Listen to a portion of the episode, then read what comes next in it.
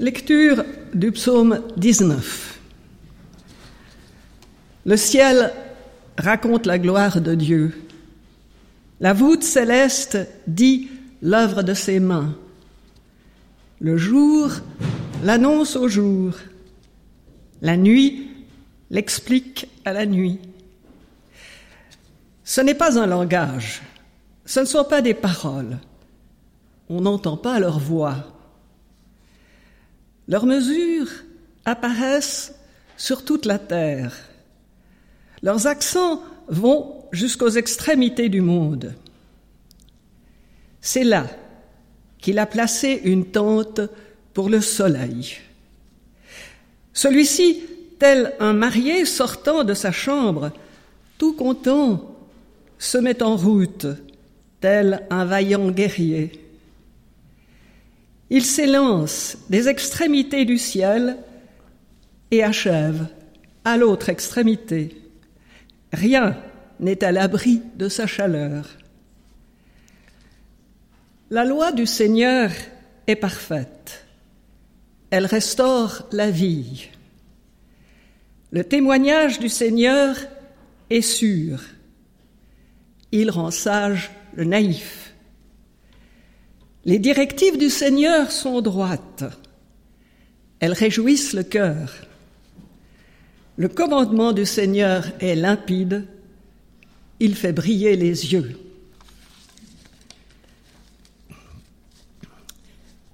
Maintenant, un passage de l'Épître aux Hébreux au chapitre 10 et 11. Ne perdez pas votre assurance elle obtient une grande récompense. C'est d'endurance, en effet, que vous avez besoin pour accomplir la volonté de Dieu et obtenir ainsi la réalisation de la promesse. Car c'est encore si peu, si peu de temps, et celui qui vient sera là il ne tardera pas. Mon juste, par la foi, vivra, mais s'il fait défection, mon âme ne trouve plus de satisfaction en lui.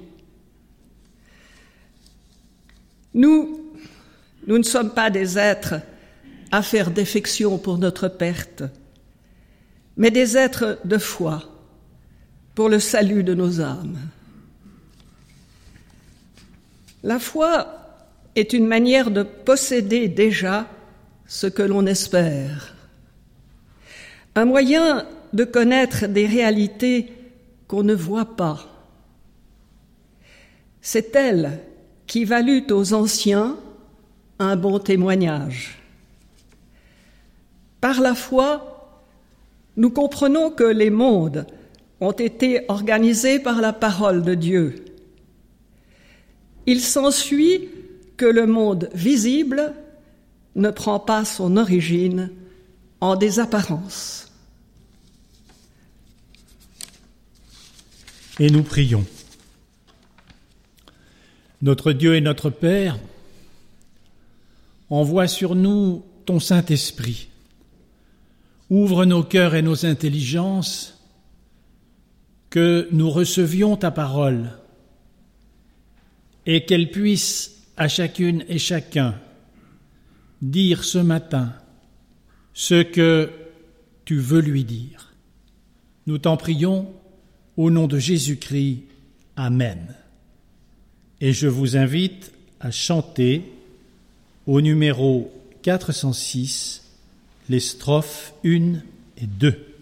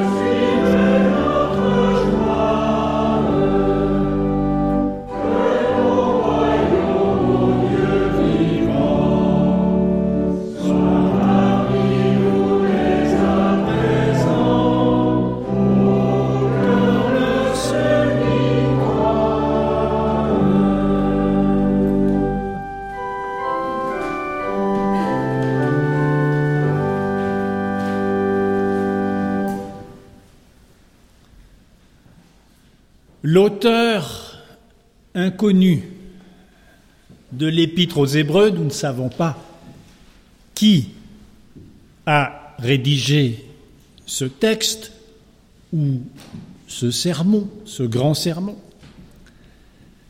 Cet auteur s'adresse à des gens déçus, des chrétiens qui estiment qu'ils ne tirent pas l'avantage qu'ils escomptaient de leur récente conversion. L'avènement du royaume de Dieu qu'on leur avait promis se fait attendre. Le monde continue tel qu'il est. Le culte qu'ils rendent à Jésus-Christ commence à préoccuper les autorités en place. Nous sommes euh, vraisemblablement à Rome au début du règne de l'empereur Néron. Des signes d'hostilité du pouvoir se manifestent et annoncent les persécutions à venir. Alors certains fidèles commencent à regretter leur engagement. Ils se demandent si le jeu en vaut la chandelle. C'est la sempiternelle petite musique du donnant-donnant. Vous savez, je veux bien croire en Dieu, mais en échange, j'aimerais bien qu'il me récompense, qu'il me protège, qu'il me favorise. Et à la première difficulté, il n'y a plus personne. L'auteur de l'épître combat ce qu'il estime être une conception superficielle de la foi et il lui oppose une conception plus ambitieuse. Pour ce faire, ça a été dit dans l'introduction de ce culte, il emprunte des concepts philosophiques tels que substance, réalité, démonstration ou encore phénomène. Des concepts qui n'appartiennent pas directement au vocabulaire religieux, mais qui ont été employés en particulier par le meilleur philosophe de son temps, qui était le grand et célèbre Philon d'Alexandrie, qui réinterprétait le système de Platon pour l'appliquer à la Bible. Pourquoi notre auteur fait-il ce choix? Très simple. C'est pour élever le débat, pour donner la pleine mesure de la jeune foi chrétienne qui, d'après lui, ne saurait se cantonner à un médiocre donnant-donnant entre l'homme et Dieu en compagnie de l'apôtre Paul, dont il est vraisemblablement euh, assez proche, l'auteur se montre soucieux de présenter la foi comme une pensée élaborée, crédible, à la hauteur des esprits les plus exigeants de son époque. Pour lui, croire et penser ce que l'on croit, cela va ensemble. Je sais ce que vous allez me dire, mais ne criez pas trop vite à l'élitisme. L'épître aux Hébreux n'est pas un des textes les plus faciles du Nouveau Testament, c'est vrai. Mais il est vrai aussi qu'un mouvement spirituel qui serait dépourvu de capacité de réflexion, en vérité, ce mouvement-là n'aurait pas d'avenir et serait voué à une extinction rapide. Misère d'une Église qui ne serait peuplée que d'intellectuels, oui bien sûr, mais misère encore plus grande d'une Église sans intellectuels. Nous vivons aujourd'hui à l'ère médiatique. qui ont imposé la dictature des émotions. Un événement se produit quelque part, toute la planète est impactée dans l'immédiat. La primauté est donc donnée au ressenti, à l'affect, à l'immédiat, à l'écoute de soi, à l'empathie universelle. Bien sûr, c'est pas interdit, mais c'est un peu court. Il se pourrait que cette ambiance finisse par déteindre sur notre manière de vivre la foi, jusqu'à peut-être en faire un simple état d'âme, euh, un feeling, comme on dit en anglais, un feeling parmi d'autres. C'est un peu la version contemporaine du donnant-donnant. Je veux bien croire en Dieu, mais en échange, j'attends qu'il me fasse sentir des émotions rares, des états intérieurs euh, raffinés, voire des extases. C'est le grand retour du consommateur. Je veux bien croire en Dieu, à condition qu'il me permette de consommer un petit peu de divin. Seulement, vous l'apercevez, si la foi n'est qu'une simple émotion, on ne peut rien bâtir là-dessus. On ne peut pas se reposer sur quelque chose d'aussi fluctuant et passager qu'une émotion.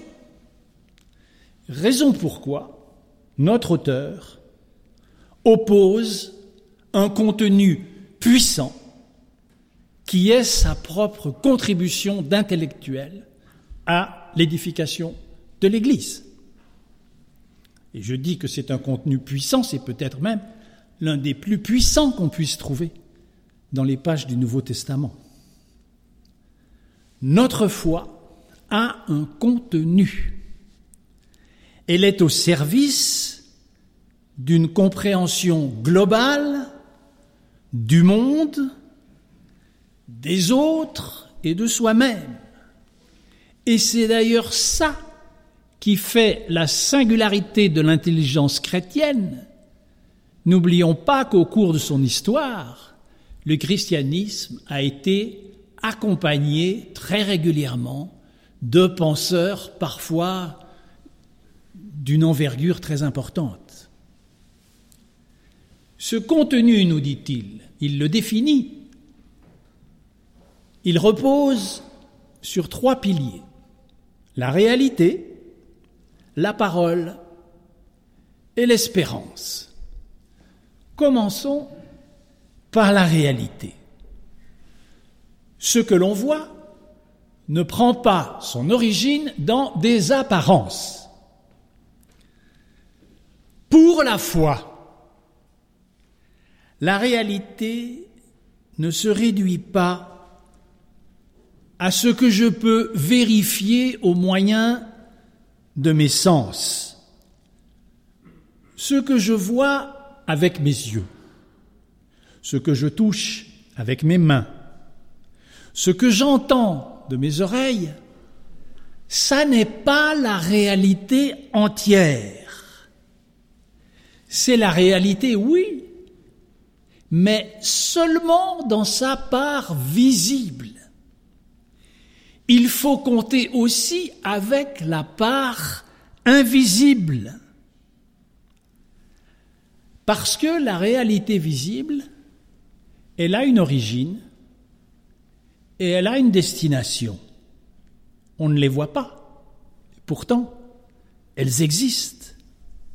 Cette origine et cette destination que je ne peux pas voir avec mes sens, je peux en revanche les approcher avec la foi.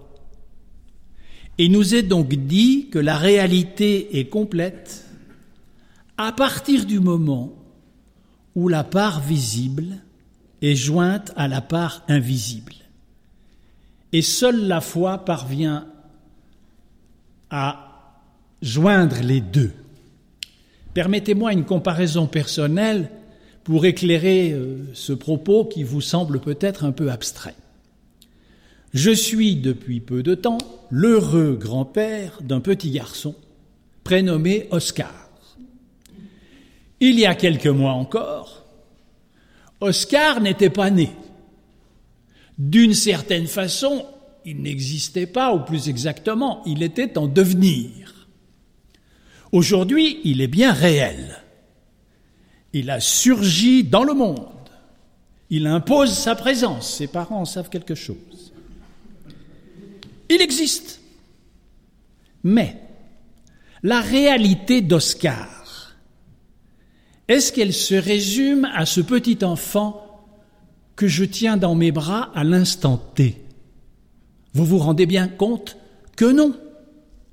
Parce que Oscar est aussi l'accomplissement d'un projet dans lequel il prend son origine. Ses parents se sont rencontrés, ils se sont aimés et ils l'ont conçu. C'est leur amour qui a appelé Oscar à la vie. Et donc, Oscar ne prend pas son origine dans les apparences. Cet amour est invisible. On n'en voit que le résultat. Et pourtant, il est à la base de tout. Et puis devant Oscar, il y a le futur. Il y a la destinée qu'on lui souhaite, tous ces possibles qui vont s'offrir à lui sous le regard de Dieu. Ça aussi, c'est invisible. Cependant, la réalité complète d'Oscar contient tout cela réuni, le visible et l'invisible. Eh bien, pour l'auteur de l'épître, la foi ressemble à ça. Par la foi, nous connaissons que le monde est plus que ses apparences, et la vie est plus que ce qu'elle semble être. Le monde et la vie tirent leur origine d'une impulsion primitive que la Bible appelle la création, un geste volontaire de la part de Dieu. Et le monde et la vie se déroulent sous le signe d'une promesse que Jésus a appelée le royaume de Dieu, que l'on pourrait traduire par la promesse d'un nouvel état des choses. De sorte que, vous le voyez, la foi agrandit l'être humain. La foi l'élargit au lieu de le diminuer. L'être humain vient d'un ailleurs, il va vers un ailleurs qu'on ne voit pas, mais cette destination fait bel et bien partie de sa réalité, c'est la raison pour laquelle nous marchons par la foi. Et au passage, ça me permet d'éliminer des clichés euh, caricaturaux euh, qui sont souvent émis à propos de la foi chrétienne. On nous accuse, on nous brocarde, nous disant que nous enseignons des illusions, pour fuir cette vallée de larmes. D'autres, plus politiques, ont dit que c'était l'opium du peuple. Vous connaissez tout ça. Mais si on reprend ce que nous dit là l'auteur des Hébreux, il ne s'agit pas de prétendre que le monde visible et les innombrables phénomènes qui vont avec sont sans valeur sans consistance et qu'on devrait les éviter. La foi chrétienne, ça n'est pas une stratégie pour échapper à la réalité, aussi difficile soit-elle. Ça n'est pas une drogue mentale pour oublier ce qui se passe, quand bien même ce qui se passe est, comme aujourd'hui, si difficile. Jésus n'a pas échappé au monde tel qu'il est au contraire, il l'a assumé jusqu'au bout, jusqu'à la croix, jusqu'à la mort, même si de l'autre côté de la croix, de l'autre côté de la mort, il y a la vie qui est plus que la vie. Mais cela le savait-il au moment où il s'avance vers la croix Non, la foi n'est pas une consolante rêverie, c'est tout le contraire. C'est un élargissement de la conscience. J'en viens au deuxième point, la parole de Dieu. C'est par la foi, nous dit l'Épître, que nous connaissons que le monde a été organisé par la parole de Dieu.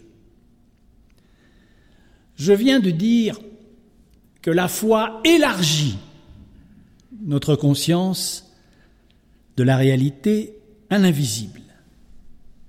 Elle nous met au contact de l'origine et de la destination des choses.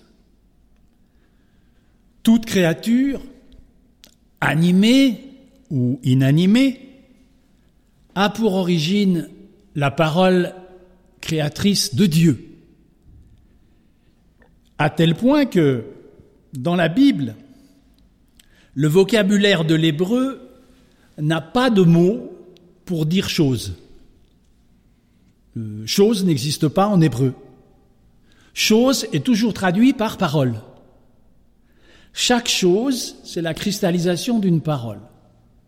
Donc, quand tu rencontres une chose, demande-toi de quelle parole elle vient. Je m'explique. Le psalmiste, psaume 19. Les cieux racontent la gloire de Dieu et l'étendue dit l'œuvre de ses mains.